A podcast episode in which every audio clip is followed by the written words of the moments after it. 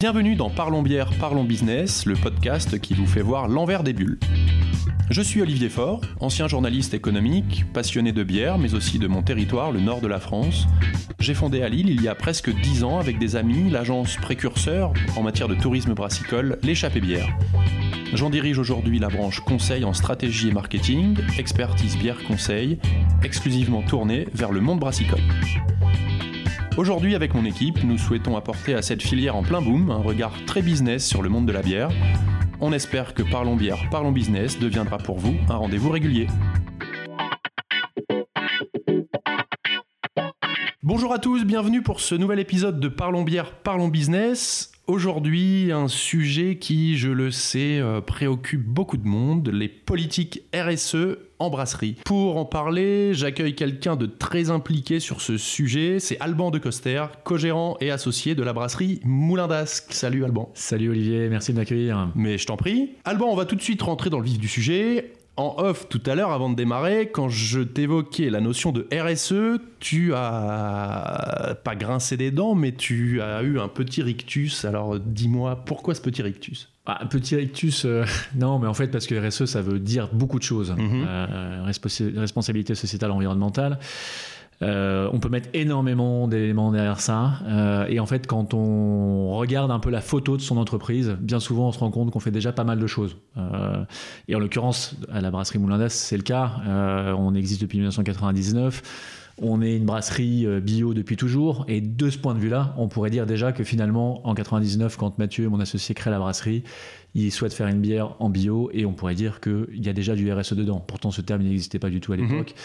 Donc faire de la RSE, c'est quoi? Bah, C'est prendre soin des hommes et prendre soin de la terre. Donc bah, tout ce que, toutes les initiatives qu'on peut faire au sein de nos entreprises pour faire euh, en sorte que nos collaborateurs soient heureux dans l'entreprise, pour faire en sorte que nos clients passent un moment de convivialité autour d'une bière et pour faire en sorte que les produits qu'on brasse aient le moins d'impact possible sur l'environnement, et eh bien ça, ça répond à des codes de RSE. Donc après, on met un peu ce qu'on veut derrière. C'est pour ça que c'est quand même assez galvaudé comme. Euh, Donc comme Monsieur Jourdain, finalement, beaucoup de brasseurs font déjà de la RSE sur le savoir. évidemment, c'est certain. Alors maintenant, vous, vous avez une spécificité, c'est cet engagement, on va dire, euh, plus fort que la moyenne euh, chez Moulin d'Ascq. Alors, explique-nous un petit peu, vous, quelles sont euh, toutes les actions que vous avez été amené à mener euh, ces dernières années ou ces derniers mois? Bon, c'est jamais évident de faire la liste à la de, de, tout ce qu'on fait, mais bon, évidemment, je t'ai parlé du bio, ça, fait partie de l'ADN de, l'entreprise. donc c'est, mais aujourd'hui, c'est simple de faire du bio. Hein, c'est des ingrédients que tu viens sourcer et tu fais une bière bio. Euh, on, essaie d'aller bien plus loin que juste des ingrédients bio. Là, naturellement, j'ai pensé à un sujet qui nous anime maintenant depuis euh, janvier 2019, qui est le réemploi, euh, la consigne. Alors, juste avant d'avancer là-dessus, parce que le, but de notre échange, c'est d'expliquer ce qui est possible de faire, mais aussi ce que ça apporte. Le bio aujourd'hui, je, vais être un peu, un peu piquant volontairement, mais c'était formidable il y a 5 ans ou il y a 10 ans. Est-ce que ça l'est encore d'un point de vue euh, business? Est-ce que c'est encore un argument de vente? Parce qu'on va pas se mentir, le bio, les politiques RSE, c'est très bien, mais c'est encore mieux si ça permet aussi d'allier une notion business. Bien sûr. Ouais, Alors bon, clairement, euh, en 99, quand Mathieu démarre, euh, le bio, euh, on est plutôt perçu comme des tarés, quoi. faire une bière bio, ça va pas être alcoolisé, ça va pas être pétillant, ça va être dégueulasse. Hein. Globalement, c'est ça. L'accueil du marché, c'est celui-là. Heureusement, nous, on s'est positionné aussi comme étant une bière locale. Donc mhm. dès le départ, on est consommé surtout parce qu'on est une bière locale. Et finalement, dans les années 2000, un peu fin des années 2010, on va dire, euh, là, tu as une vraie essor, un vrai essor des magasins bio et euh, ça devient un vrai argument. C'est-à-dire qu'à chaque fois qu'ouvre un magasin bio en France, très probablement, tu as une bière Moulin d'As qui est dans les rayons. Donc c'est, à l'époque, on a très très peu de bières bio, on a 3-4 faiseurs sur le marché. Euh, aujourd'hui, on a un faiseur, ou enfin des dizaines de faiseurs mhm. par région. Donc euh, c'est effectivement beaucoup plus compliqué. Euh, dire est-ce que c'est un vrai argument? Clairement, euh, aujourd'hui, c'est compliqué. On sait très bien que les magasins bio souffrent beaucoup. Mhm. L'année 2021-2022, post-Covid, ont été très compliqués pour les magasins. Néanmoins, là, en ce moment, il y a quand même quelque chose qui est en train de se passer. Si tu regardes un peu, tu suis un peu sur les réseaux, tu vois que le bio, euh, en fait, devient, se repositionne plutôt très correctement au niveau du prix. et tout simplement parce que, en fait, quand on fait du bio, on fait assez peu de produits transformés, on fait assez peu de transport, on est moins dépendant des énergies. Alors bon, la brasserie, c'est un peu particulier, mais mhm. là, ce qu'on sent dans les magasins bio, et c'est très récent, hein, c'est sur janvier-février, globalement, tu as, des, as des produits qui commencent à être moins chers. J'ai lu hier un article qui présentait une bouteille d'huile d'olive d'une marque nationale que je ne vais pas citer, mais qui était 20% plus cher que de l'huile bio locale, enfin locale, euh, bio euh, voilà. Donc il y, a vraiment, euh, quand on pouvait avoir des marques nationales qui étaient 20-30% moins chères que du bio, il commence à y avoir, mais c'est les prémices, au, regard de la crise inflationniste qu'on a, la crise énergie, des, des produits qui sont mieux placés. Alors est-ce que ça va confirmer et est-ce que ça va devenir un vrai argument? Personne ne le sait. En tout cas, c'est clair que les deux dernières années qu'on a eues n'étaient. Euh, voilà, dire que tu fais de la bière bio, c'est plus un argument. Ok. Euh, peut-être que ça le redeviendra, mais ça ne l'est plus. Ok. C'est pas suffisant, en tout cas. quoi. Ok. Avant que je te coupe, tu avais enchaîné sur. Donc, tu as commencé par le bio, tu avais enchaîné euh, avec autre chose. Vas-y, je te Ouais, naturellement, quand tu me demandes un peu qu'est-ce qu'on ce qu'on essaie de faire, quelles sont les lignes qu'on essaie de faire bouger autour de, des notions environnementales. Euh, bah, c'est le sujet du réemploi. Mhm. Euh, les réemplois, donc euh, je le disais, on a traité le sujet depuis janvier 2019. On avait intégré à l'époque d'ailleurs une personne qui était en, en reconversion professionnelle, Fanny, qui avait 35-40 ans à l'époque et qui, faisait, qui venait de sortir d'un master de gestion de déchets.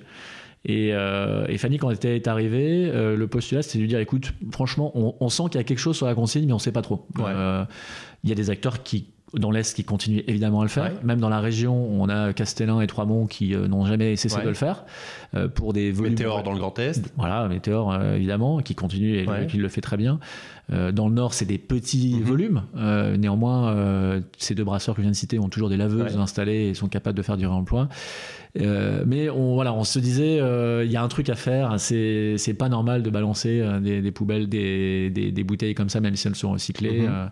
Et donc, on a missionné euh, Fanny à l'époque pour une, une étude euh, écologique et économique sur les bénéfices de, de la réemployabilité de la bouteille.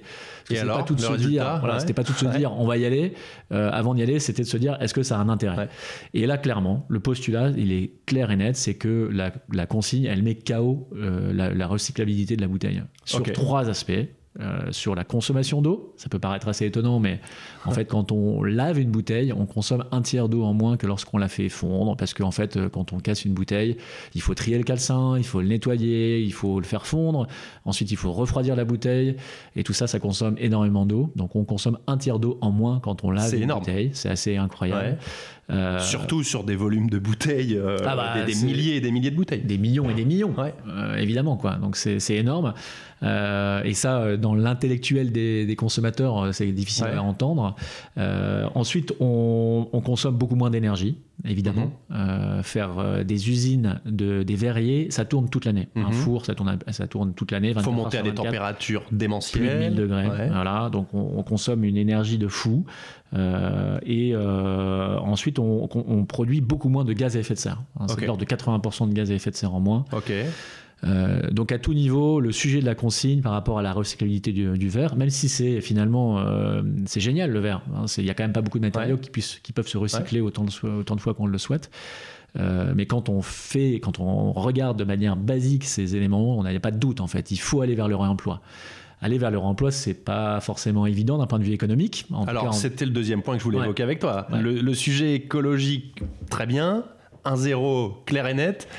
En revanche, d'un point de vue économique, euh, qu'est-ce que Alors, en 2019, point de vue économique, aucun intérêt. Ok. Aucun intérêt. Quand tu dis aucun intérêt, est-ce, aucun intérêt, est-ce que c'est neutre ou est-ce que ça te fait perdre de l'argent, pour dire les choses très clairement? En 2019, euh, ça nous coûte 3-4 euh, centimes de réemployer une bouteille plutôt que d'acheter une bouteille neuve. D'accord, 3 à 4 centimes par bouteille. Par bouteille. D'accord, ok. Donc euh, pas d'intérêt. Euh, en revanche, euh, on se dit, alors pourquoi aussi, il faut dire les choses. Mhm. Hein, c'est parce que à l'époque, il n'y a pas de centre de lavage. il faut aller laver plus loin. si tu te positionnes comme Castellin et Trois-Monts, comme je disais tout à l'heure, qui ont leur propre centre de lavage en interne, probablement que là c'est intéressant pour eux. Quand tu sous-traites et que tu es obligé d'aller sous-traiter loin, euh, d'abord tu perds une- un intérêt écologique Bien sûr. et en plus tu perds un intérêt économique. Donc en 2019, pas d'intérêt vraiment euh, financier. Euh, c'est plus de dire on défriche, on Ouais. bouge les lignes Et on est un peu pionnier là-dessus. Et on essaie de faire bouger les choses. La- le, le- le centre de lavage, il coûte combien? Un centre de lavage, effectivement, là, il est en train de s'installer. hein, c'est Ola Consigne Ouais. qui, qui porte ce projet dans le Nord, parce que le réseau Consigne, c'est plutôt bien maillé en, en France Ouais. aujourd'hui. Euh, donc il y a plusieurs centres de lavage. hein, il n'y en a pas dans le Nord pour l'instant. Donc Ola Consigne en installe un là, au mois d'avril. C'est un budget à peu près d'un million d'eux. Ok. Euh, donc évidemment, euh, en Difficile à porter tout seul. bah, imp- impossible. Ouais. Et puis, non, mais surtout, aucun intérêt. Ouais. Pourquoi? Parce que euh, un centre de lavage, pour qu'il soit euh, économiquement, mais surtout écologiquement rentable, il faut qu'il tourne tous les jours. Ouais. Et on sait très bien qu'aujourd'hui, une brasserie comme la, la- la mienne, comme Brasserie Moulin Qui fait pourtant combien d'hectos? On fait on- 12 000 hectolitres Oui, à peu non, près. mais du coup, c'est Ouais. sérieux, quoi. Oui, oui, non, non, pas. euh, on fait partie des, des, des petits des grands et des grands Ouais, des petits. Euh, mais euh, en tout cas, je sais très bien que si j'achetais une laveuse, elle tournerait probablement qu'une fois tous les mois. Ah oui, ok. Euh, ok. donc aucun intérêt. Donc ça veut dire aussi que ce sujet, et en cela tu fais que confirmer un pressentiment, ce sujet de la consigne, c'est un sujet éminemment collectif. Indispensable. Ça veut dire que les, les- les- les gens, les brasseurs qui nous écoutent, si c'est un sujet qui vous intéresse, il faut se réunir à 10, à 15 dans une pièce et dire les gars comment on fait quoi? Ouais, alors il y, a- il y a pas mal de choses qui ont bougé. hein. Il suffit de regarder sur Internet euh, réseau consigne national. Mhm. Euh, vous allez voir euh, quels sont les, les, les gens en place Ouais. localement, hein, parce que c'est un sujet local. Euh, moi, une bouteille Moulin d'Ascq, euh, alors on a la chance de pouvoir commercialiser nos produits partout en France, Mhm. mais il est hors de question qu'une bouteille qui soit vendue dans une biocop à Aubagne, elle revienne à la brasserie Moulin d'Ascq pour être réemployée. Il faut surtout qu'elle soit réemployée dans la brasserie qui est à Aubagne. Mais alors ça, très concrètement, comment ça se passe? Bah, ça se passe euh, assez simplement. C'est-à-dire que voilà, t'es brasseur, t'es à Aubagne, pour reprendre ce- cet exemple-là, tu veux te lancer dans la consigne, tu contactes euh, au travers d'Internet le, le réseau consigne national, Mhm. Euh, tu vas avoir l'antenne locale Ouais. qui est en train ou qui va installer un centre de lavage Ouais. dans la région. Tu leur dis, je souhaite que mes bouteilles soient réemployables. Et ils vont te guider sur euh, le cahier des charges. Ouais. Parce que c'est pas simple au départ. Alors, euh, encore une fois, on a défriché, mais c'est une étiquette particulière avec de la colle hydrosoluble. euh, pour qu'on puisse évidemment retirer l'étiquette facilement. C'est euh, une bouteille standard, donc c'est la couronne 26 euh, capsulée. Ouais, pas de Euh, fantaisie. on oublie les bouteilles sérigraphiées, Ouais. on oublie les très belles bouteilles type champenoise. Ouais. Euh, euh, et, et d'ailleurs, je, je peux le dire, hein, si par exemple les brasseurs qui nous écoutent veulent rentrer chez Biocop, il n'y a pas de choix. En fait, c'est cette bouteille-là qui sera référencée. Parce que le cahier des charges Biocop pour rentrer ces bouteilles dans les linéaires, c'est la couronne 26 en bouteille en format 75. Et c'est euh, soit euh, la peau en 33 centilitres, la Vichy, Mhm. ou euh, la, la long neck. La consigne, c'est un peu, si on veut y aller, bah, il faut accepter de faire un peu un trait euh, Ouais. sur le market, euh, Ouais. qui potentiellement parfois est un peu un contresens Ouais, bien de la sûr, rentabilité. Quoi. Même si effectivement, on sait très bien que c'est beau, une belle bouteille champenoise, sérigraphiée, magnifique, toute noire, mais bon, euh, d'un point de vue écologique, c'est pas beaucoup d'intérêt. Donc il faut qu'on ait les mêmes bouteilles. Et donc, ça veut dire, si on reprend ton exemple d'Aubagne, j'ai appelé, on m'a orienté vers un prestataire local, je l'appelle, et là, qu'est-ce qui se passe? Bah là, il va très probablement t'orienter vers un imprimeur qui peut te donner les bonnes spécificités pour euh, que tu aies euh, la bonne étiquette. hein. Ouais. Donc euh, c'est un papier spécifique, c'est une colle spécifique euh, pour que ça fonctionne. Tu vas apposer sur tes bouteilles le logo consigne réseau national. et à partir de là, ta bouteille peut être réutilisée dans les magasins. Donc le réseau national, enfin le réseau qui est en place localement, va s'occuper de la du retour des bouteilles. Donc c'est eux qui vont venir collecter les bouteilles dans les magasins. Ce qui est quand même une grosse partie du taf. Bah, ce, qui est, ce qui est énorme, en fait. Le sujet, il est là, en fait. Ouais. hein. Le sujet, il est logistique sur la consigne. Ouais. C'est comment on fait pour euh, ne pas trop rajouter de camions sur la route, Ouais. évidemment, et euh, récupérer les bouteilles dans les magasins, les laver et les redispatcher, packager comme si elles étaient neuves euh, chez les brasseurs. Et donc, moi, brasseur à Aubagne, ça veut dire que je vais récupérer potentiellement de la bouteille Moulin d'Ascq, de la bouteille de tout et n'importe qui, dans Ouais. laquelle je vais, moi, remettre de ma bière de ma brasserie. Exactement. Donc il faudra accepter La forme de la bouteille, ce sera la même. Ouais. Il faudra accepter que parfois tu aies des teintes qui vont varier Ouais. euh, parce que bah, on n'achète pas tous nos bouteilles au même endroit. Ouais. Par contre, elles sont, elles sont euh, qualifiées pour être, pour être réemployables. Donc là, il n'y aura pas de sujet. C'est la seule contrainte entre que tu peux avoir. En tout cas, le brasseur qui se lance là, de- dans ce projet-là, euh, il faut qu'il sache qu'en fait, pour lui, c'est assez neutre en fait. La contrainte qu'il va avoir, c'est d'avoir la même bouteille et Ouais. la même étiquette. Ensuite, ça va être porté par le, le réseau Ouais. consigne, qui va lui euh, reformater, euh, lui renvoyer une palette neuve en fait. Quoi. Ouais, ok. Et, et d'ailleurs, si parmi euh, les brasseurs qui nous écoutent, et j'en suis, je suis sûr, il y en a qui n'ont pas de, de poste de rinçage de leurs bouteilles en amont. En France, c'est pas Mhm. obligatoire. Aujourd'hui, hein, tu peux, euh, les bouteilles sont, sont, sont lavées, sont stérilisées par le verrier. Et ben là, c'est la même, la même chose. En fait, euh, le laveur en France, il va reconditionner la bouteille comme si elle était neuve.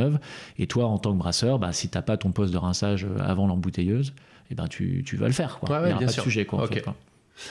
Tu disais tout à l'heure que avec ce modèle-là, en 2019, tu perdais 3-4 centimes par bouteille. Ouais. Si tu m'as précisé en 2019, c'est que la situation n'est plus la même aujourd'hui. Bah, je pense que là, euh, on est entre connaisseurs. Donc, euh, vous savez tous, vous qui nous écoutez, euh, malheureusement qu'on a subi en 2022 une inflation terrible sur le verre. hein. Je peux, sans, sans trahir de secret, euh, la brasserie Moulin c'est à peu près 19 centimes euh, d'impact. euh, Ce qui est juste considérable. voilà, c'est, Alors, euh, je, je grossis un peu le trait. On va dire que juste sur l'impact du verre, euh, c'est, c'est 12 centimes. Ok. 12 centimes d'inflation en 2022, entre le Ouais. 1er janvier 2022 et le 1er janvier 2023. Donc, quand tu. Raisonnablement, quand tu te dis qu'en 2019, ça te coûtait 3-4 centimes, si là aujourd'hui, euh, elle te coûte 12 ou 13 centimes de plus, bah, c'était assez facile de faire la règle Ouais. de 3 et te dire que potentiellement tu gagnes entre 8 et et 10 centimes Ouais. à réemployer ta bouteille. À partir du moment où voilà, c'est lancé, tu as un centre de lavage qui peut te la reconditionner, qui te la refacture. Mais c'est quand même pas neutre, certes. Tout ceci est conjoncturel, euh, on peut quand même en grande partie l'espérer. Mais malgré tout. c'est pas, euh, la bouteille, c'est pas conjoncturel. hein. Ok. Qu'on- se le dise. Ouais. Euh, et on a tous lu les mêmes infos euh, d'un verrier français qui annonçait des records incroyables de résultats. Ouais. Oui, exact, ouais, j'ai lu ça également. Alors que, que nous, malheureusement, on, Ouais, a ouais. subi- on annonce, le marché annonce une bouteille de 75 centilitres dans deux ans autour de 50 centimes la bouteille. Quand on l'achetait, Ouais. 29 euh, à peu près centimes. Ça veut dire finalement que la consigne, là, peut passer pour une espèce d'antidote anti-inflation, quoi. une super alternative.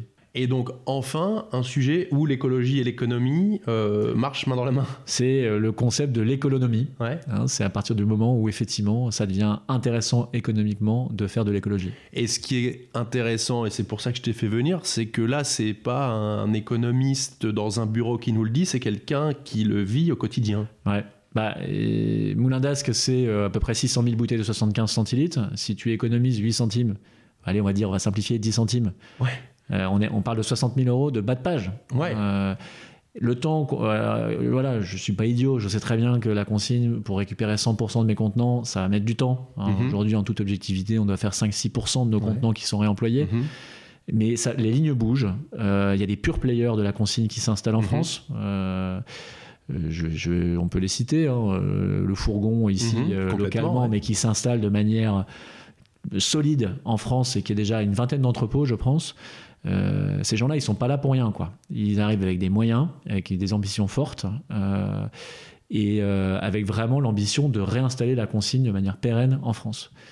Donc, ça veut dire aussi que c'est le moment, quoi. c'est le moment. C'est le moment. Et en fait, aujourd'hui, le maillon qu'il faut faire bouger, c'est les distributeurs. Alors, si, euh, encore une fois, si on est petit brasseur, il n'y a pas de question à se poser. Il faut y aller à 100%. Si aujourd'hui, euh, les brasseurs qui nous écoutent vendent quasiment 100% de leur bière euh, chez eux, mais il faut, là, il n'y a aucun sujet, en fait. Quoi. Vous mettez des petites caisses CFP dans votre petite boutique, vous récupérez les bouteilles, vous appelez Réseau Consigne, ils vous les lavent, mais c'est tout bénef. C'est du velours. C'est Ouais. du velours. Et ça marche nickel. Ouais. C'est pas compliqué la consigne. Moi, au départ, j'avais vraiment l'impression que c'était contrainte c'est souvent le cas. On a des fois l'impression que c'est une espèce de grosse montagne, un peu comme Ouais. je te disais en off tout à l'heure, et qu'on sait pas trop par où la gravir, quoi. Ouais. Bah, c'est euh, effectivement des petites contraintes. Que, on a l'impression qu'elles sont assez conséquentes, et puis on les lève à chaque fois. Et, et finalement, ça fonctionne. Voilà. Nous, on a des, dans des magasins qui fonctionnent bien, on a des caisses palettes. Ouais. Donc on récupère par couche, par, euh, par, par palette d'à peu près 450 bouteilles vides. Le consommateur, il, bah, il rend, il rend sa En fait, on lui prête aujourd'hui. L'enjeu demain, ça serait potentiellement d'aller vers la consigne monétisée. Hein. Pour l'instant, on est sur une, on est sur un prêt de la bouteille. On, parle d'ailleurs, on parle pas encore vraiment de, consigne, on parle de, réemploi. Ouais, hein. Exactement. Euh, donc, bah, il y a des boutiques qui tournent bien, on met une caisse palette. D'autres boutiques où ça tourne un peu moins bien, bah, on met un petit meuble avec des caisses CFP et puis il y a une rotation des caisses. D'autres qui nous rentrent dans les cartons. Il y a un vrai sujet au niveau du conditionnement. Pour l'instant, nous, on conditionne en carton. On conditionne pas en caisse CFP. Euh, c'est d'autres investissements qui sont, qui sont costauds. Euh, donc pour l'instant, sur, euh, on n'est pas prêt pour le faire. Quand tu dis que les distributeurs aujourd'hui, c'est le, maillon sur lequel il faut jouer, aujourd'hui, ils se positionnent comment les distributeurs sur ce sujet-là? Tu as, as, des distributeurs engagés euh, et je vais citer Biocop à nouveau parce que c'est vraiment des gens qui sont précurseurs quand même sur ces sujets-là, euh, à qui on a présenté quand même les sujets en 2019 et je suis heureux parce qu'aujourd'hui ils ont pas mal bougé parce que c'est grâce à nous. Euh, en tout cas, on a probablement contribué quand même à leur réflexion. Donc ils avancent. On a des, chez eux, on a des consommateurs. C'est des gens qui sont mhm. sensibilisés vraiment à l'écologie et qui sont prêts à faire un geste citoyen même s'ils gagnent rien. Hein, parce qu'on leur prête la bouteille, ils la rendent. Bon. clairement, si on parle de GMS. Parce qu'aujourd'hui, le sujet, il est surtout là, parce que comme tu le dis, euh, le mec qui rentre dans un biocop, c'est quelqu'un qui est déjà euh, évangélisé, si je puis dire. Le, but, c'est le mec qui rentre euh, à Auchan ou à Intermarché. C'est ça. Ouais, et le volume est là. Ouais, bien, bien sûr. Hein, c'est sûr que l'ambition, demain, pour que ça fonctionne, on parlait tout à l'heure d'investissement de la laveuse autour de 1 million 200 000 bouteilles, 1 million 200 000 euros euh, la laveuse, pour une petite laveuse, hein, mm-hmm. c'est pas une laveuse énormément industrielle. Euh, il faut déjà euh, avoir un certain nombre de millions de bouteilles pour commencer à la rentabiliser. Donc le volume, il faut aller le chercher. Et donc c'est au niveau des distributeurs que ça se passe. Et très probablement, pour que ça puisse fonctionner, il faudra consigner la bouteille. Il faudra la monétiser. La monétiser parce que ce que font les euh, Belges, ce que font les Belges, et puis euh, voilà, ce que font les Belges effectivement, et on a tous, euh, pour les plus anciens parmi nous, souvenir de récupérer les 20 centimes chez les grands-parents pour acheter les bonbons. C'est bah, comme ça que ça marchait, et donc très probablement qu'il faudra le faire. C'est pas simple. J'avoue que moi-même, je tergiverse pas mal sur le sujet. Pourquoi? Parce qu'en fait, on est dans une période d'inflation. Mm-hmm. si je rajoute 20 centimes sur ma bouteille, même si c'est une consigne et que ça apparaîtra euh, le prix, la valeur faciale est en dessous, bien sûr. dont 20 centimes de valeur. Néanmoins, je vais tout de suite avoir une inflation très forte. Et dans la perception du consommateur, probablement que les ventes de la brasserie vont, vont chuter. Donc voilà, c'est un sujet. Je sais qu'on doit y aller, mais je ne sais pas quand. quand mais il y a la contrainte aussi business, marché, économique. Voilà, c'est ça. On a évoqué deux sujets, j'ai envie de dire deux sujets assez euh, mainstream, euh, le, bio et la, consigne. Tu m'évoquais tout à l'heure une multitude de possibilités. Qu'est-ce que vous faites d'autre? Qu'est-ce qu'on peut faire d'autre pour développer cette politique euh, qu'on va continuer d'appeler RSE par facilité? Bah, il y a des, des, petites choses. Voilà, par exemple, tu, tu, me vois avec un, switch, un suite euh, Moulin d'Asque. C'est, c'est un suite qui est fait par une entreprise à Saint-André-les-Lilles, le, ouais. Mailleux. Euh, c'est du, du, coton bio. Euh, on a 100, 100 couturières derrière l'entreprise. on sait pourquoi on le fait, on sait où est-ce qu'on source. Mais là aussi, ton suite, tu l'as payé plus cher? Ah, bah oui, bien sûr. Mais je sais pourquoi je le fais. Ouais, ok. Et, et l'air de rien, quand tu offres ce suite à tes collaborateurs, euh, c'est pas la même chose que d'avoir un produit qui vient de Chine. En fait, les gars, là, je vous explique, on l'a sourcé localement, c'est bien fait, c'est fait main, et prends-en soin. Et en fait, les mecs, ils sont super contents de l'avoir, quoi. Et ils comprennent pourquoi on l'a fait. Donc voilà, c'est des toutes petites choses, mais pour parler plus process, aujourd'hui, nous, on, récupère ce qu'on ne faisait pas. on a déménagé hein, il y a très peu de temps, donc on a, il y a des choses qu'on a pu faire, on y reviendra certainement. Euh, sur les levures, par exemple, aujourd'hui, on récupère tous les pieds de cuve qu'on stocke dans un bac d'un mètre cube, et mhm. tout ça part en méthanisation. On méthanise toute nos levures euh, pour être transformé en biogaz. Et On roule au biogaz, d'ailleurs, pour faire des livraisons. Je voulais l'évoquer avec petit exemple hein, de, livraison en, douce, entre guillemets, euh, en local, en tout cas.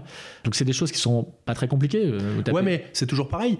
Ça veut dire que tu t'es équipé de camionnettes euh, spécifiques qui roulent au biogaz, qui, pardon d'y revenir, mais c'est quand même, je le sais, un sujet important pour tout le monde, que tu as peut-être payé plus cher que la camionnette qui roule au diesel. Ouais, alors je l'ai payé euh, plus cher. Euh, J'aurais dire sur le biogaz, c'est pas tant l'acquisition de la, camionnette. Euh, sur l'électricité, en revanche, on a, parce qu'on vient d'acquérir également une, camionnette électrique avec l'installation d'une borne à la brasserie pour pouvoir la recharger. Là, on paye quand même nettement plus cher le véhicule au départ. Mhm. mais à nouveau, on sait pourquoi on le fait. sur le biogaz, la contrainte principale, c'est plutôt les stations essence. Voilà, parce qu'en métropole lilloise, on n'en a qu'une qui est, euh, qui est pas très très loin de chez nous, heureusement. Mais euh, voilà, ça. Et qui est peut-être toujours en prise d'assaut, du coup. Alors pas, pas spécialement, pas spécialement, mais elle, peut avoir des problèmes techniques Ok, d'accord. Euh, bon, par exemple, voilà, on a cette camionnette. J'ai aussi un commercial qui fait toutes ses visites avec euh, une voiture qui roule au biogaz. Ok. Bon, bah, ça, ça, représente euh, des petites contraintes, mais on sait pourquoi on le fait à nouveau et ça a du sens. Donc là, la levure qu'on méthanise, c'est pas celle qui va remplir nos camionnettes, mais en tout cas, on y contribue. Quoi. Voilà.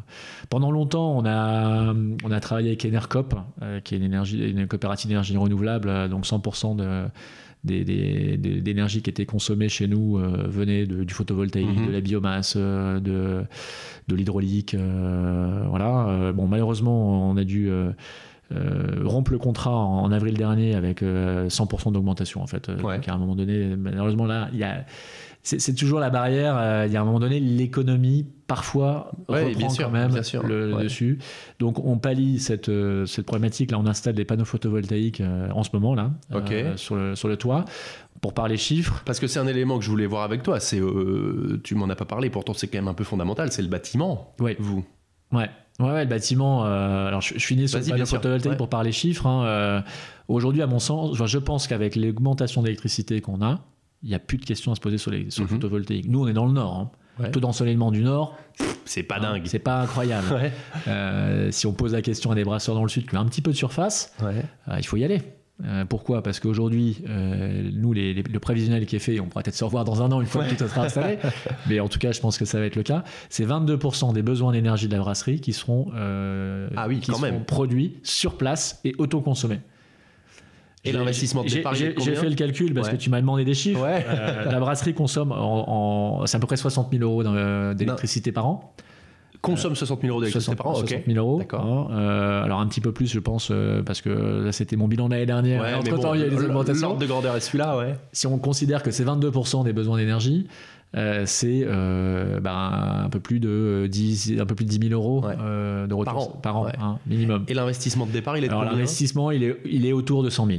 Oui, mais ça veut dire qu'en 10 ans, à peine, c'est rentabilisé. Voilà, moi je, je pense qu'avec dans le Nord, en moins de 10 ans, euh, on avait fait plutôt autour de 8 ans, 8-9 ans. On rentabilise son installation. Euh, donc là, à nouveau, un principe d'économie. Euh, quand on investit dans une entreprise, on sait très bien qu'on amortit à minima sur 5, 6, 7 ans. Et on va amortir un peu plus. N'empêche que moi, dans 9 ans, j'ai 22% de mes besoins d'énergie qui sont gratos. C'est clair. et qui sont bio produits. Auto, ouais, autoproduits, bien sûr.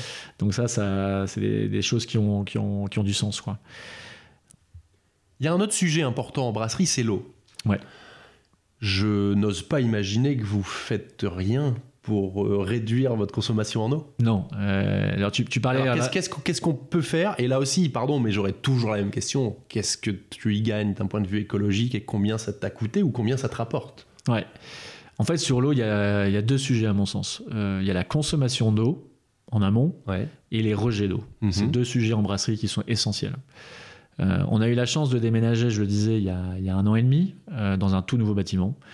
Euh, qu'on a pu vraiment créer de A à Z et en ayant aussi une expertise assez forte du, métier de, brasseur, mhm. ce qui nous a fait poser des, bonnes questions sur le process à tout niveau, sur la consommation d'énergie et sur la consommation d'eau.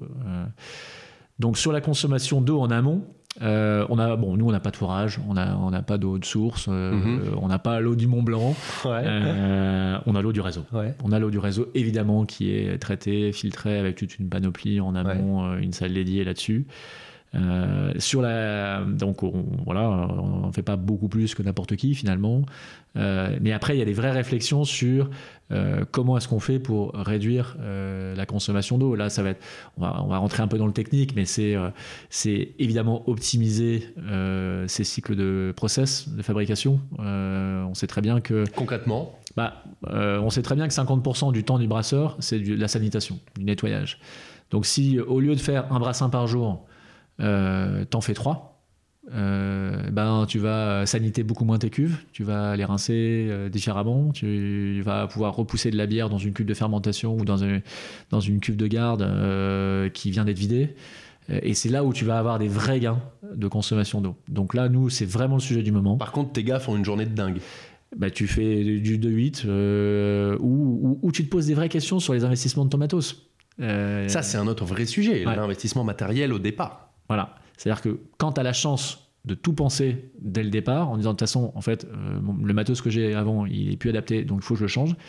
Ok, je le change. Je change pour produire plus et pour mieux produire. Donc qu'est-ce que j'achète? Ça veut dire qu'il faut vraiment penser ça, une espèce de changement de paradigme, se dire euh, ok, je pense volume, mais je pense aussi finalement à, tout ça. Le but n'est pas de, de, se payer, si je puis dire, une brasserie conventionnelle et après de la transformer. Si on peut dès le début faire en sorte qu'elle soit euh, sur les rails pour tout ça, c'est là qu'on est gagnant à tous les niveaux. Exactement. Il, faut, se poser ces questions-là au, tout départ. Euh, optimiser le plus possible euh, les volumes euh, brassés pour pouvoir euh, consommer le moins d'eau possible et le moins d'énergie.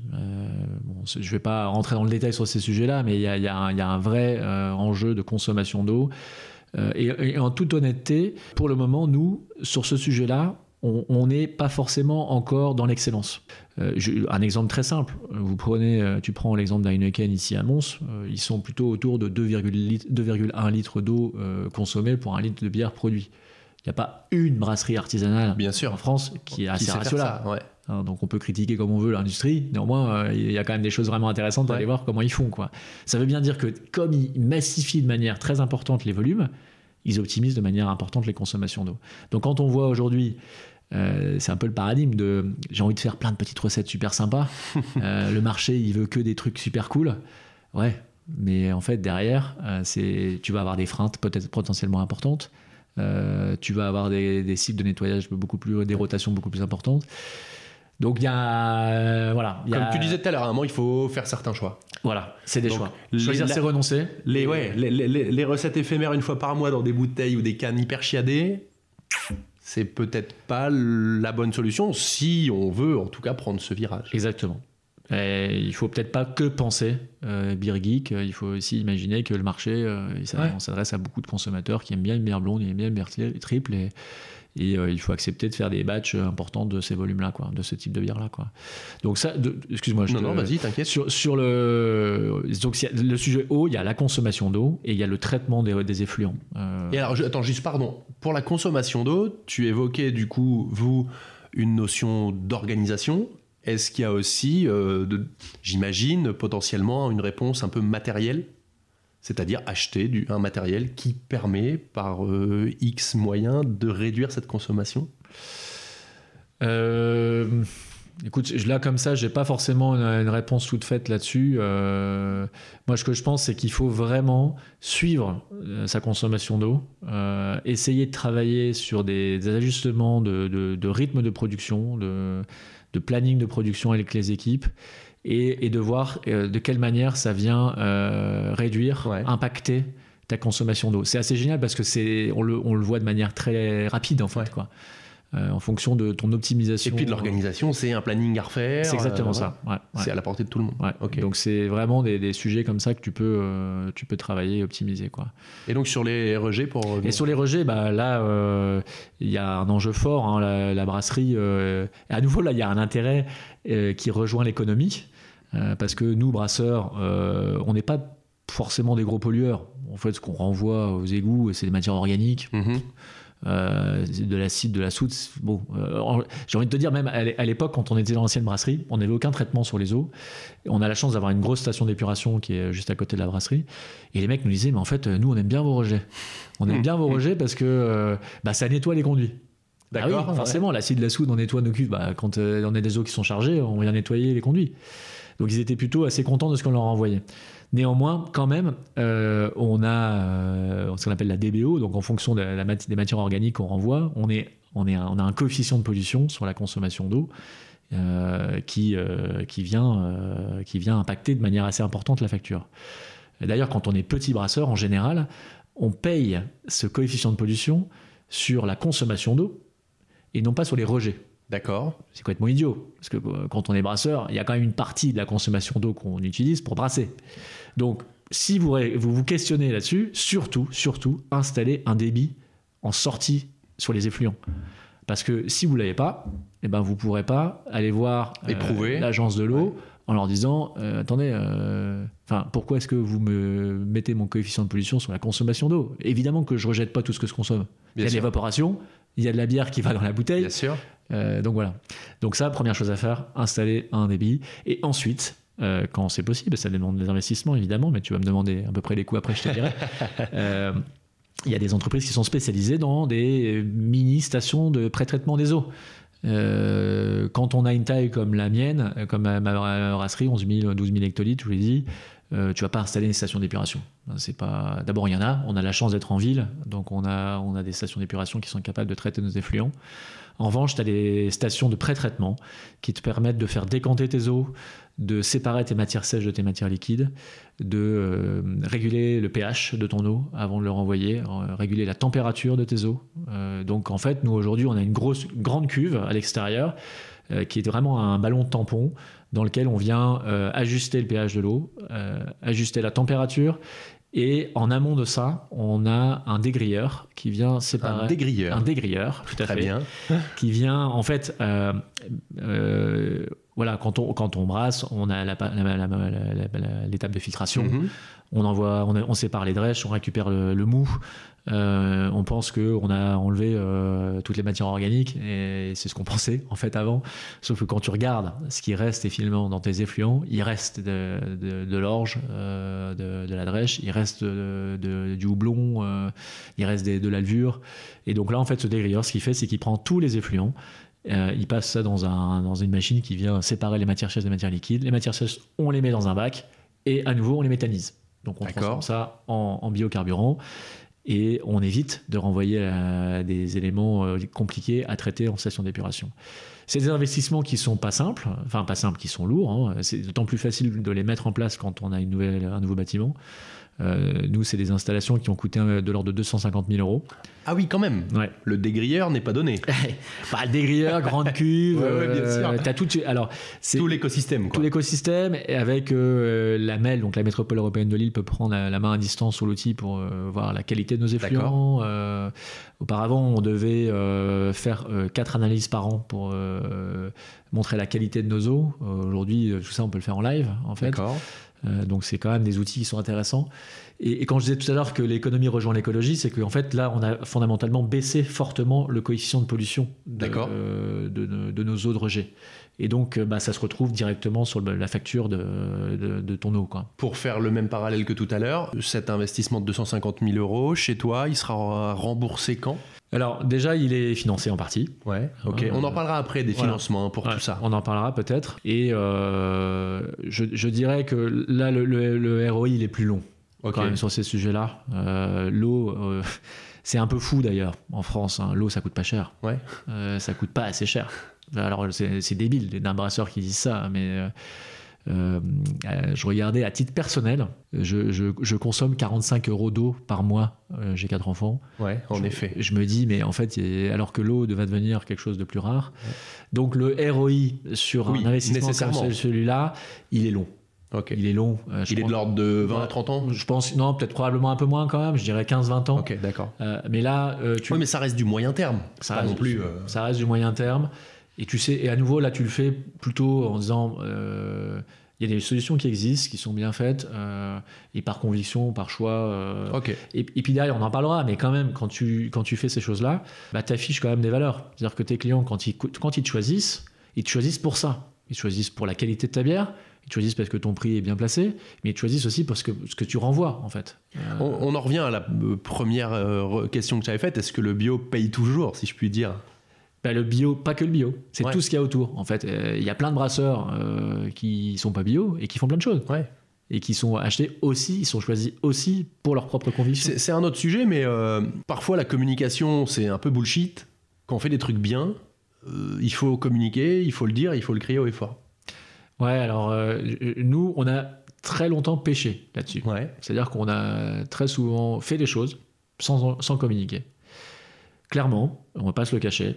Aujourd'hui, pour vivre sur le marché de la bière, il faut communiquer. Mhm. Hein, on va pas, le sujet d'aujourd'hui, mais quand on regarde les brasseries qui explosent aujourd'hui, qu'est-ce qu'elles font? Elles, communiquent à mort. Mm. Elles mettent des budgets comme de dingue. Donc toi, euh, tu sais faire, ça fait 25 ans que tu fais de la bonne bière. Euh, quand on t'explique, j'ai rien contre tous mes confrères que j'adore, mais quand on t'explique comment on fait de la bière, euh, en tant que jeune brasserie, j'arrive, je vais vous expliquer, vous les vieux, entre guillemets, comment on fait de la bière. Ils sont gentils, les gars, quoi. Nous, on sait en faire, quoi.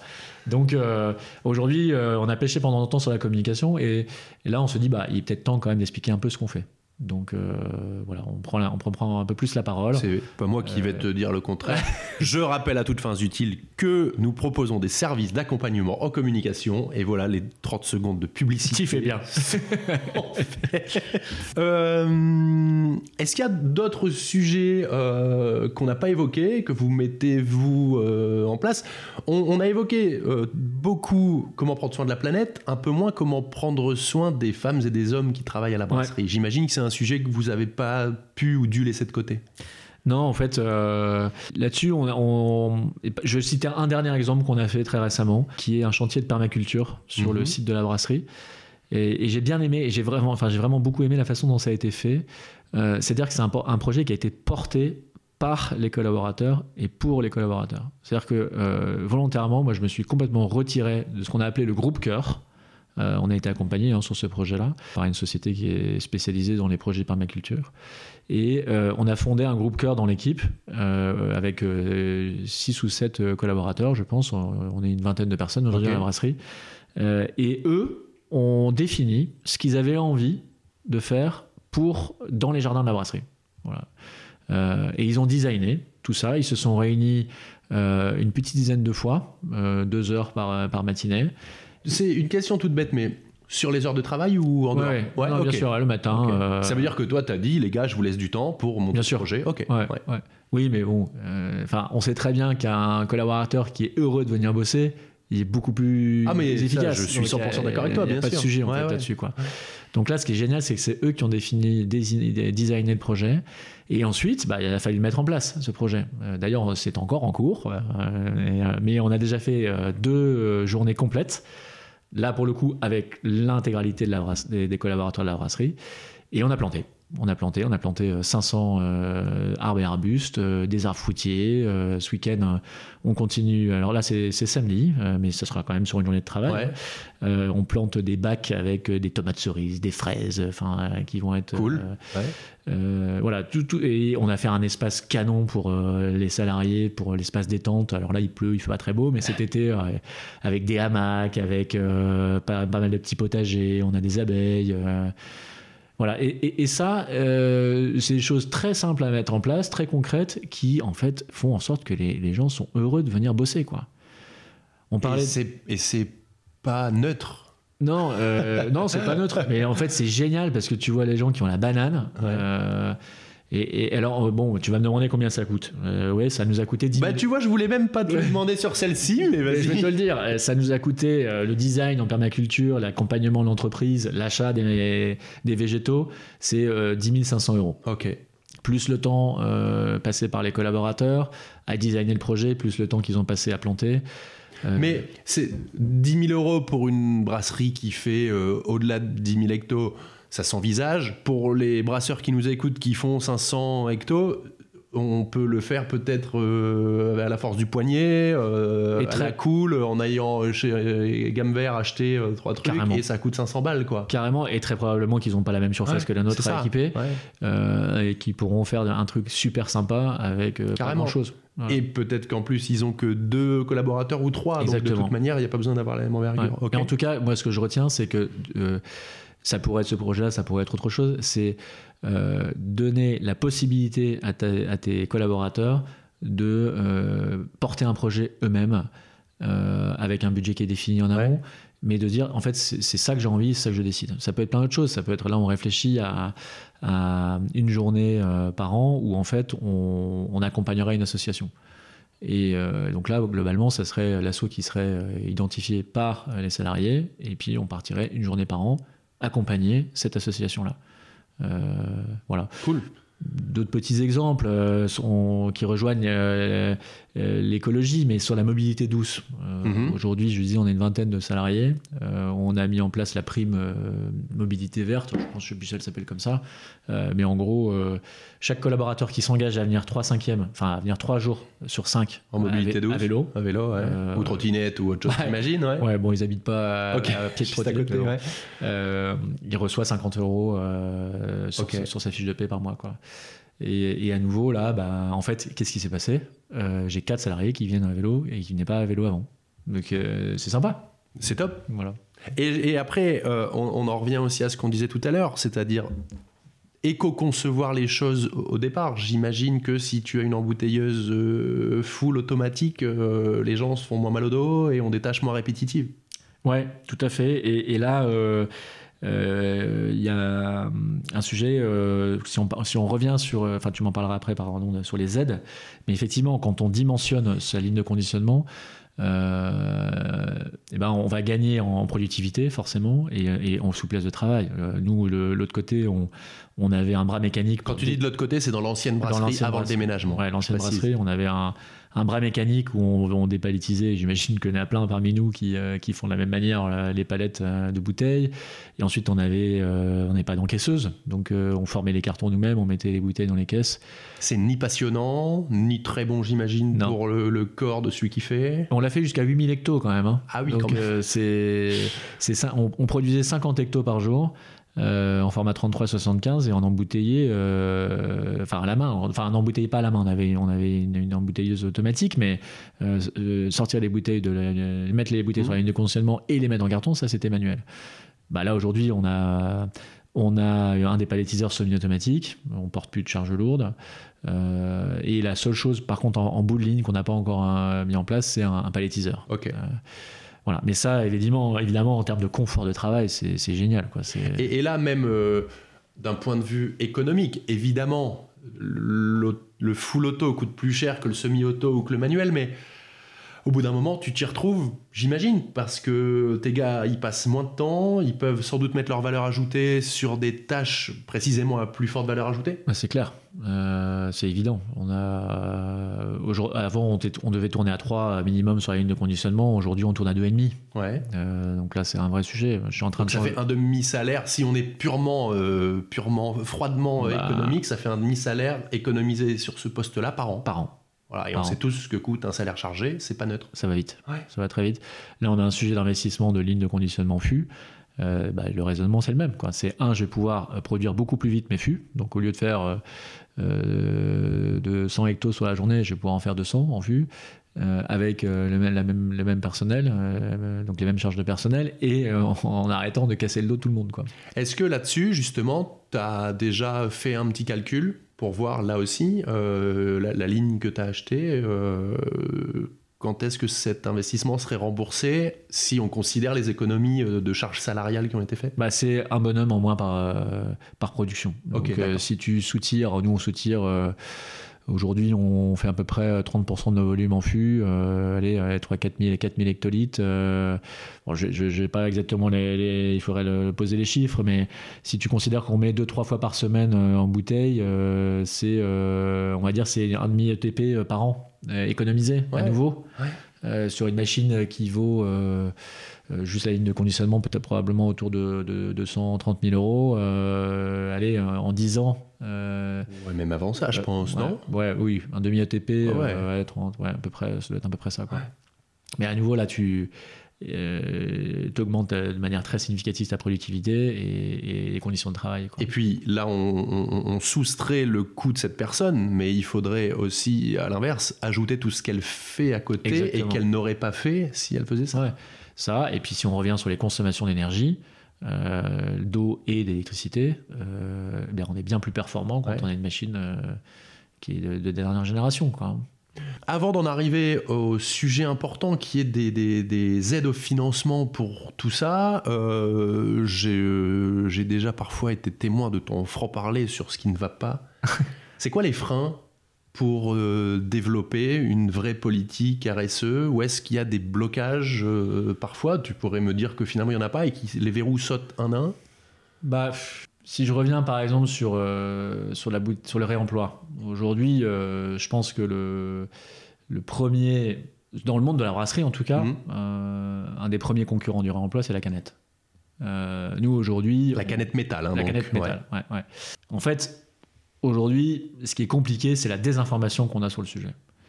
Il n'y a pas vraiment d'études très précises qui te dit euh, bon, euh, il faut absolument faire de la bouteille réemployable ou de la canette euh, en alu. Quoi. On avait fait un podcast ici avec deux de mes collègues, euh, Adrien et Steph, et euh, où c'était une discussion très ouverte. Et finalement, en effet, c'était un peu match nul. Et Ouais. euh, pff, les arguments qu'on s'oppose, euh, parfois, ils, ils ont- ils sont pas bâtis sur du sable. Mais en tout cas, ouais, il n'y a, y a pas de, de, de vraie réponse.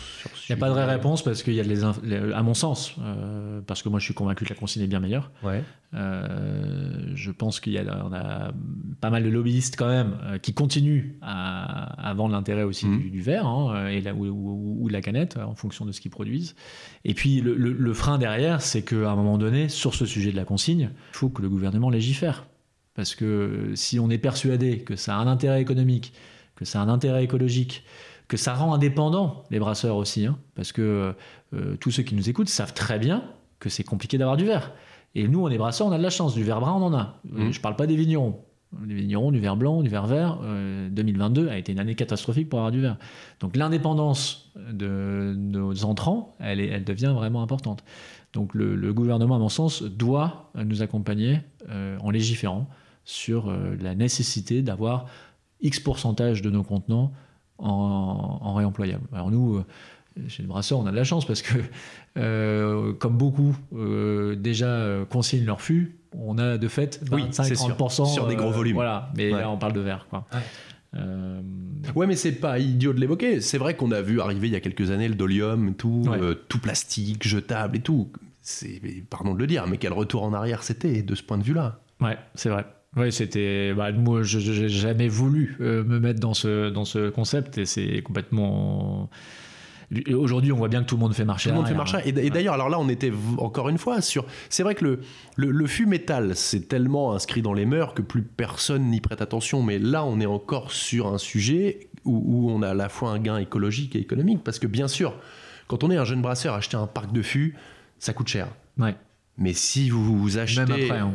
Ouais, même après. mais, mais en tout cas, si vous achetez du dolium jetable, euh, quasiment, le, le- le- votre fût inox, il est rentabilisé au bout de deux ou trois rotations par rapport au dolium. Bah, ou, fût- ou à du jetable. euh, Un fût inox aujourd'hui. euh, c'est quoi, alors, 80 euros 80 euros, là. Ouais. euh, dernièrement, là, 80 euros. Un dolium, je sais pas combien ça coûte. Je pense 8 euros, quelque chose comme ça, non? Oh, je crois que c'est plus élevé. Hein. Plus. Je ne voudrais pas dire de bêtises, mais il me semble que c'est plus élevé que ça. Mais ça va vite, effectivement. Quoi. Ça, ça va vite. Et puis, le gros avantage du fût inox, c'est qu'on peut l'utiliser. Enfin, moi, j'ai des fûts à la brasserie qu'on a depuis euh, 20 ans. Quoi. hein. Ouais. Euh, C'est ça. Donc, euh, c'est- c'est- si on se les fait pas voler, tout va bien. Ouais. Euh, sur, les freins, c'est à peu près tout? Il y a d'autres éléments qui te viennent en tête?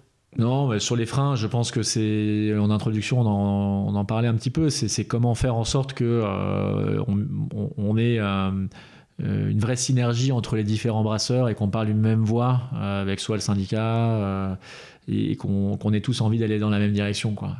Euh, qu'on puisse faire bouger les lignes à, ce- niveau-là. Donc c'est fédéré euh, autour d'un projet commun euh, pour que ça, ça avance peut-être un peu plus fortement euh, sur ces sujets comme ça, notamment sur la consigne. Dernier point important que je voulais voir, qui irrigue un petit peu toute notre conversation depuis tout à l'heure, ce sont les aides, les accompagnements divers et variés qu'on peut avoir pour mettre en place une politique euh, comme celle-ci. Quels sont-ils ces accompagnements? Quelles sont-elles ces aides? Et vous, qui euh, vous a accompagné sur ces sujets-là?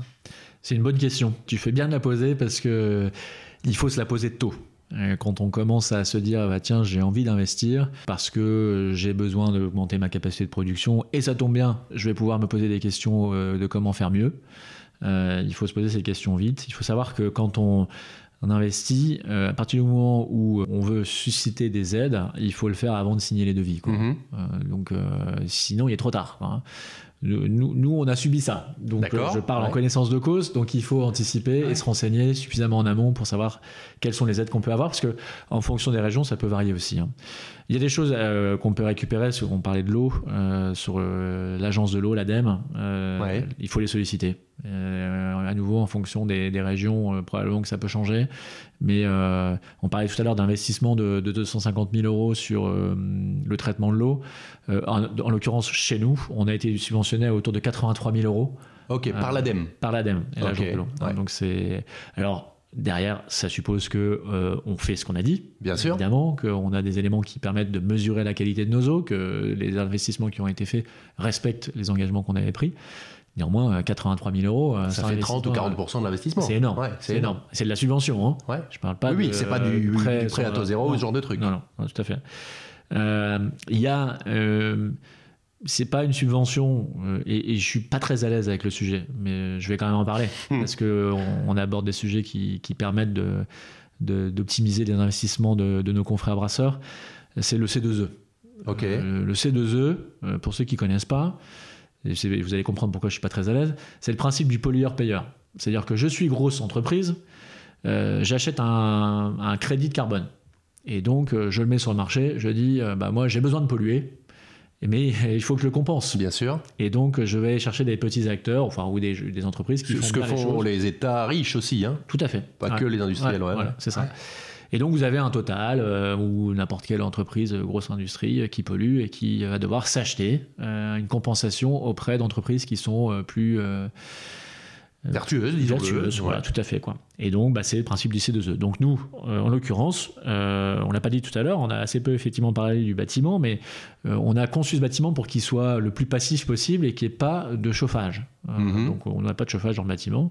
Alors évidemment, on a une, on a une chaudière, on, a, on produit de la vapeur hein, pour le process, mais pour chauffer le bâtiment, on n'a pas, de, on n'a pas de, de calories produites.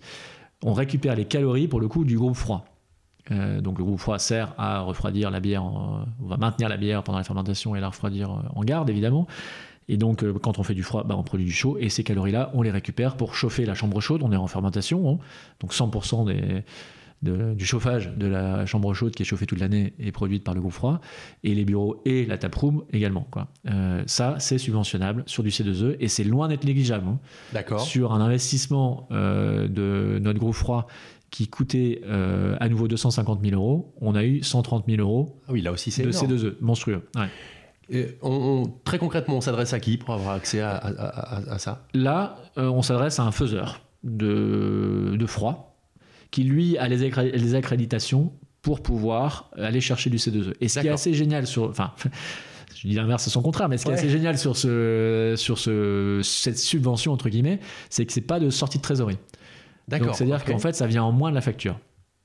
Vous l'amortissez sur le montant d'acquisition, entre guillemets, mais en revanche, euh, vous ne sortez pas la trésor. C'est le faiseur, le fabricant du froid, et il y en a d'autres hein, du C2E. Hein. Là, on est en train d'installer, de, d'isoler euh, la, chaudière, donc la, la chaudière vapeur. Euh, on, isole euh, tous les tuyaux pour les calories fugées, mmh. pour gagner de manière assez importante quand même de, de, production de calories.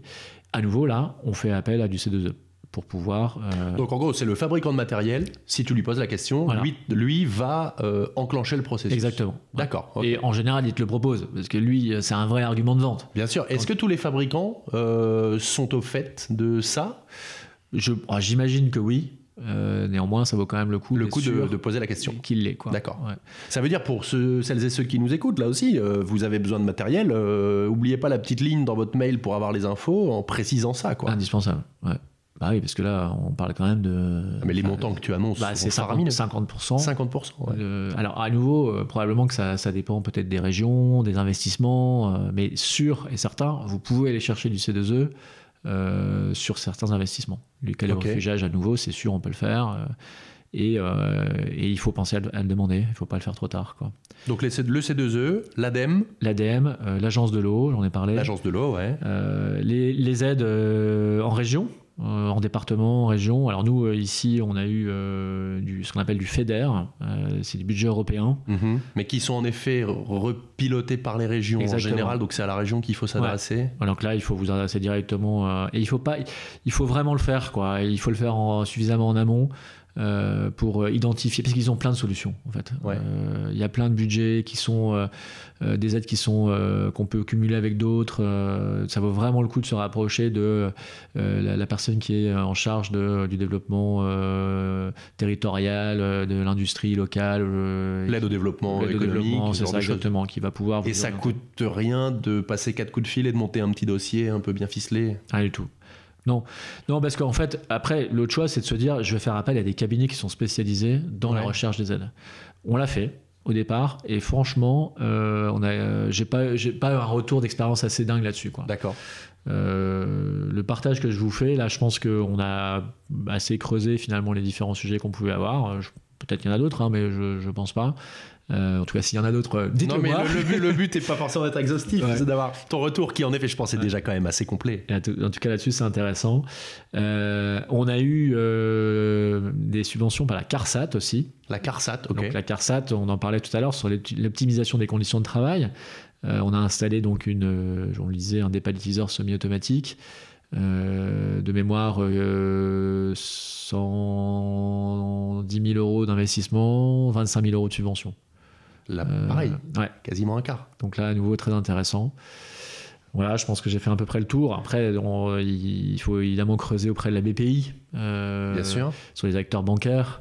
BPI euh, nous ont énormément accompagnés sur les investissements, sur, euh, sur des avances de trésorerie, sur des décalages de remboursement de prêts, sur des prêts à taux zéro.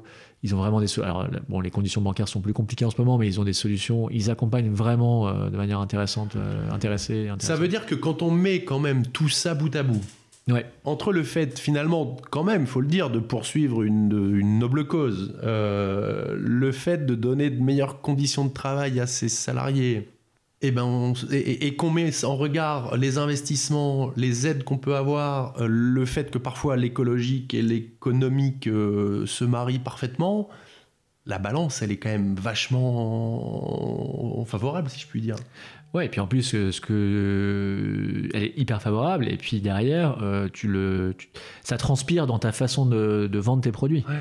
C'est-à-dire que tu es perçu comme étant euh, des gens qui sont alignés. Et c'est pas toujours, toujours évident d'être 100% aligné euh, sur, sur ses engagements, mais en tout cas, euh, nous, ce qu'on souhaite, notre, notre objectif, c'est de tendre vers l'exemplarité écologique.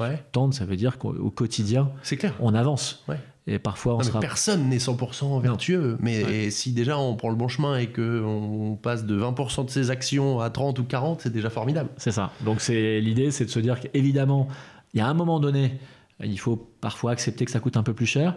Euh, à nouveau sur le bâtiment, très, probablement que ça nous a coûté 25% de plus cher de concevoir le bâtiment tel qu'on l'a fait. On aurait pu prendre un bâtiment en tôle, euh, très peu isolé, euh, faire être sur les matériaux, ne pas sourcer en local.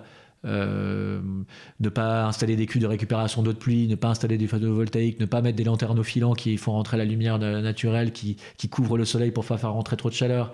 Euh, bon voilà, il y a plein de choses qu'on aurait pu ne pas faire. Néanmoins, euh, il y a un retour sur investissement, c'est sûr et certain à un moment donné. Et, surtout, l'image qu'on renvoie, parce que on n'est pas. voilà, l'idée c'est quand même de faire du business à la fin. Euh, on le fait par conviction, par envie, par choix. Mais à un moment, il faut payer les salaires. Mais, à la fin, il y a un bas de page. on n'est pas une association. On a, moi, j'ai 20 salariés qui s'éclatent au boulot. ils ont des familles derrière. Il faut que l'entreprise permettent une viabilité et de, se projeter vers l'avenir. Donc évidemment. Mais disons que dans tout ce qu'on a évoqué, tout ce que toi tu mets en place avec tes 12 000 hectos à produire, on peut en mettre moins en place si on fait que 500 hectos, 1000 hectos, ou on peut aller beaucoup plus loin si on en fait 50 000. Ce qu'il faut retenir, c'est qu'en gros, c'est faisable, il y a des gens qui sont là pour aider. Et euh, l'écologie, euh, ça veut pas dire perdre du pognon et mettre la clé sous la porte. Quoi. Non, surtout C'est surtout ça qu'il faut retenir. Et après, chacun s'engage en fonction de ses capacités financières, de ses besoins et de ses enjeux propres. Ouais, tout à fait. Et ce, qui, euh, tu vois, ce qui est intéressant, c'est d'impliquer tes collaborateurs dans les la démarche. Dans la démarche. Là, nous, en ce moment, on est en train de retravailler sur la vision et la mission d'entreprise. Euh, donc on, va, on, a, on a travaillé ça il y a 4 ans avec les, les collaborateurs qui étaient là en place à l'époque. On va rechallenger ce qu'on avait écrit il y a 4 ans et on va écrire cette feuille de route sur les 5 prochaines années, sur notre ambition, notre mission et euh, ce qu'on a envie, euh, la raison d'être de Moulin quoi très probablement qu'on arrivera à un moment donné sur la question de l'entreprise à mission. Mhm. Et l'entreprise à mission, c'est écrire dans tes statuts, et là ça t'engage de manière quand même beaucoup plus importante, des engagements forts d'un point de vue sociétal, environnemental et écologique. Mais voilà, je pense qu'on peut, à partir du moment où on implique les gens, euh, ils, sont super heureux de bosser dans cette boîte. Euh, nous, on a une ambiance euh, assez géniale à la brasserie. Et du coup, on s'y retrouve vraiment, quoi. Hein, économiquement, écologiquement et au niveau business, ça, ça, transpire dans nos bouteilles, j'espère en tout cas. Quoi. Ouais, c'est le cas, ouais. Top, et eh ben merci beaucoup Alban. Merci euh, J'ai trouvé ça, j'espère que vous aussi qui nous écoutiez, euh, très intéressant. Merci Alban et puis à très merci bientôt. Merci à toi, à très bientôt. Salut. Salut.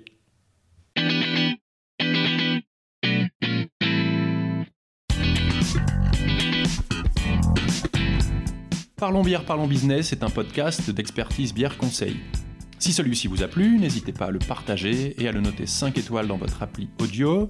Pour connaître les prochaines dates de diffusion, rendez-vous sur le site expertisebièreconseil.com. Vous pouvez aussi réagir à cette interview sur le compte Facebook d'Expertise Bière Conseil. Et n'oubliez pas, comme le disent si bien nos amis belges, une bière brassée avec savoir se consomme avec sagesse.